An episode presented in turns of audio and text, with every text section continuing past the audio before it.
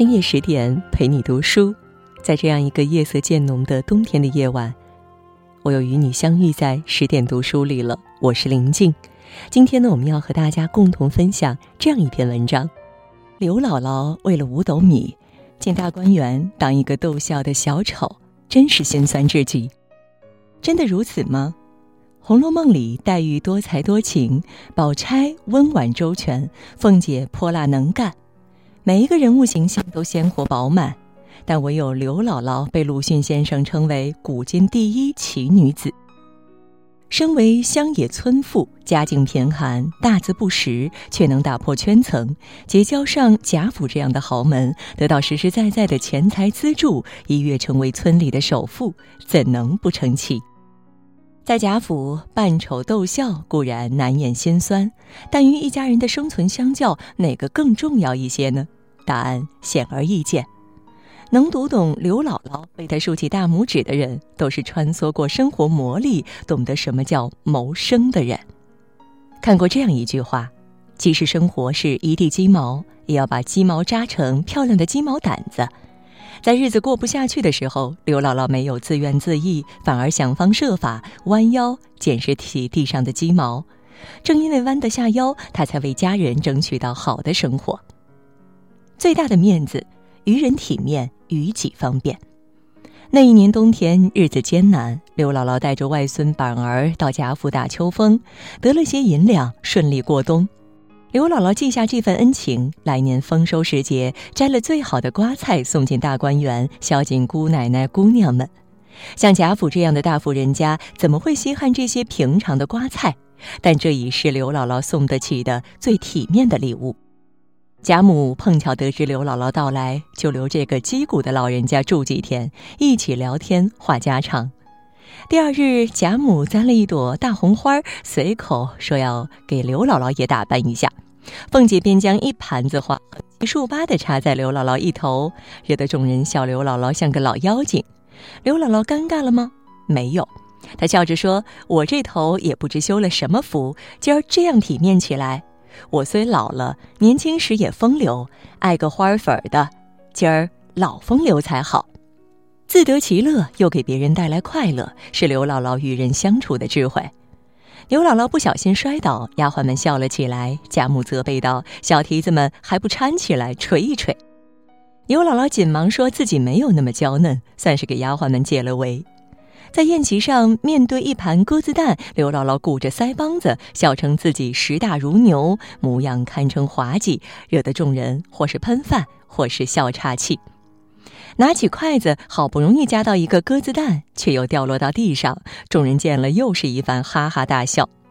原来这都是凤姐和鸳鸯有意拿刘姥姥取笑，事先安排好的。鸳鸯道歉时说：“姥姥别恼，我给您老人家赔个不是。”刘姥姥笑道：“咱们哄着老太太开个心儿，可有什么闹的？是啊，刘姥姥在哄贾母开心，又何尝不是在哄凤姐和鸳鸯开心呢？”大家开心了，刘姥姥自然就开心了。贾母身份高贵，生活精致，而刘姥姥不过是一介村妇，满身乡土气息。两个身份相差甚远的老太太，为何能融洽相处？其实奥秘就在于刘姥姥懂得于人体面。作家一书说，做人最重要的是体面，但体面是什么呢？仅仅是装扮精致、举止优雅吗？不，普通人的体面更像刘姥姥。吃穿有着落，生活过得去，而这些都是要通过自己的付出去争取的。若不是扮丑逗趣，满足了贾府一众人找乐子的心态，贾母和凤姐等人又怎会拿出一百多两银子和众多赠品作为奖赏，一举使刘姥姥一家成了村里最有钱的人家？如果刘姥姥死要面子，受不得调侃取笑，又拿什么去争取施舍，度过当下的生活难关呢？想要自己体面，先给予别人体面。为了过上想要的生活，遇冷嘲热讽可一笑释然；求人办事遭遇难堪，可坦然接受。活得通透的人，又有几人不是刘姥姥呢？最好的里子，遇事分担，家安事顺。刘姥姥是一个寡妇，守着几亩田生活。女婿王狗儿看她一人孤苦，接她一起生活。人老了是独自潇洒，还是共享天伦？刘姥姥选择一心一计，帮衬着女儿女婿过活。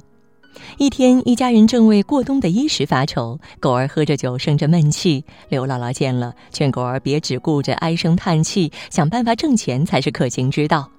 狗儿也想挣钱，奈何没有门道，难道去偷不成？刘姥姥给出建议：狗儿家和金陵王家连过宗，王家二小姐如今是荣国府贾二老爷的夫人，平日也爱斋僧敬道、舍米舍钱。若去走动走动，说不定能讨些好处回来。但贾府那样的豪门人家怎么进得去呢？总得有人通报。别看狗儿一副不上进的模样，关键时刻还真想到一个好办法。原来王家的陪房周瑞买地的时候，狗儿的父亲帮过周瑞。周瑞在贾府当差，若是能找到他，或许有希望敲开贾府的门。办法是有了，但谁去贾府呢？狗儿不愿去，刘姥姥的女儿又害怕丢脸。刘姥姥主动牵缨说：“倒还是舍着我这副老脸去碰一碰。”果然有些好处，大家都有意。便是没银子来，我也到那公府侯门前见一见世面，也不枉我一生。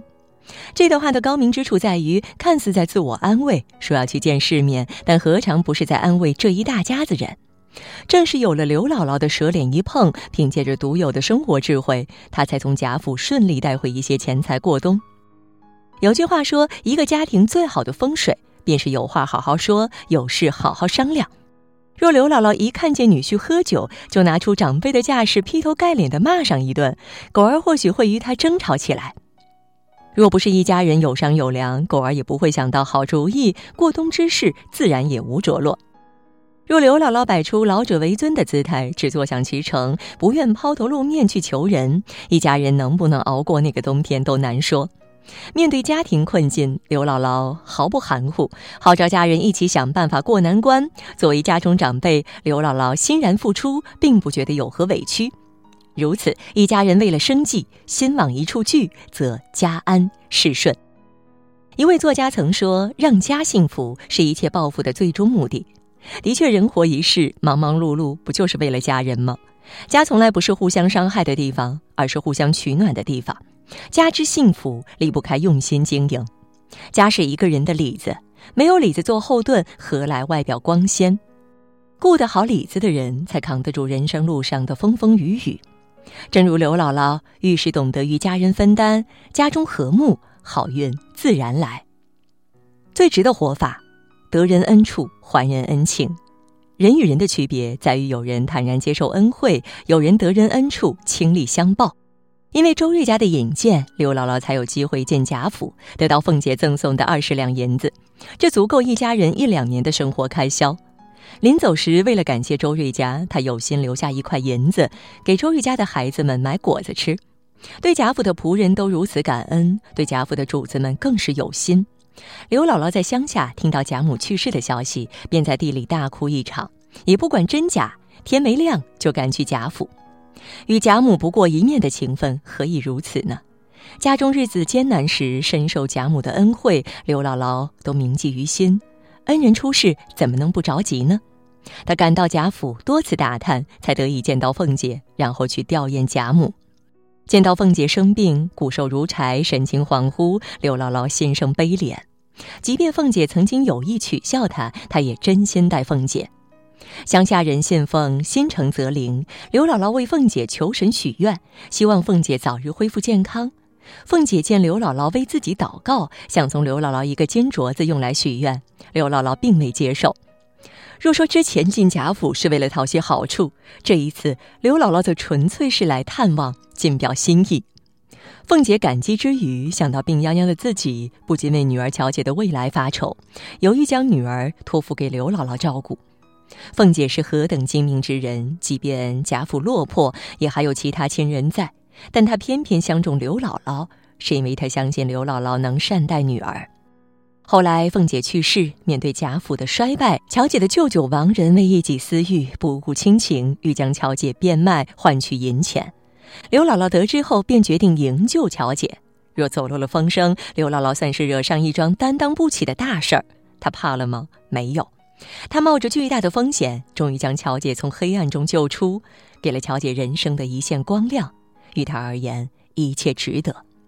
正应了书中所言：“受恩深处胜亲朋。”手中有银两的时候，刘姥姥愿意拿出一部分回报给帮助过自己的周瑞家；在得到贾府的接济后，没有坐吃山空，而是辛苦劳作，发家守业；在自己有能力的时候，愿意竭尽全力救出乔姐，知恩图报，甘愿付出，是刘姥姥人生的底色。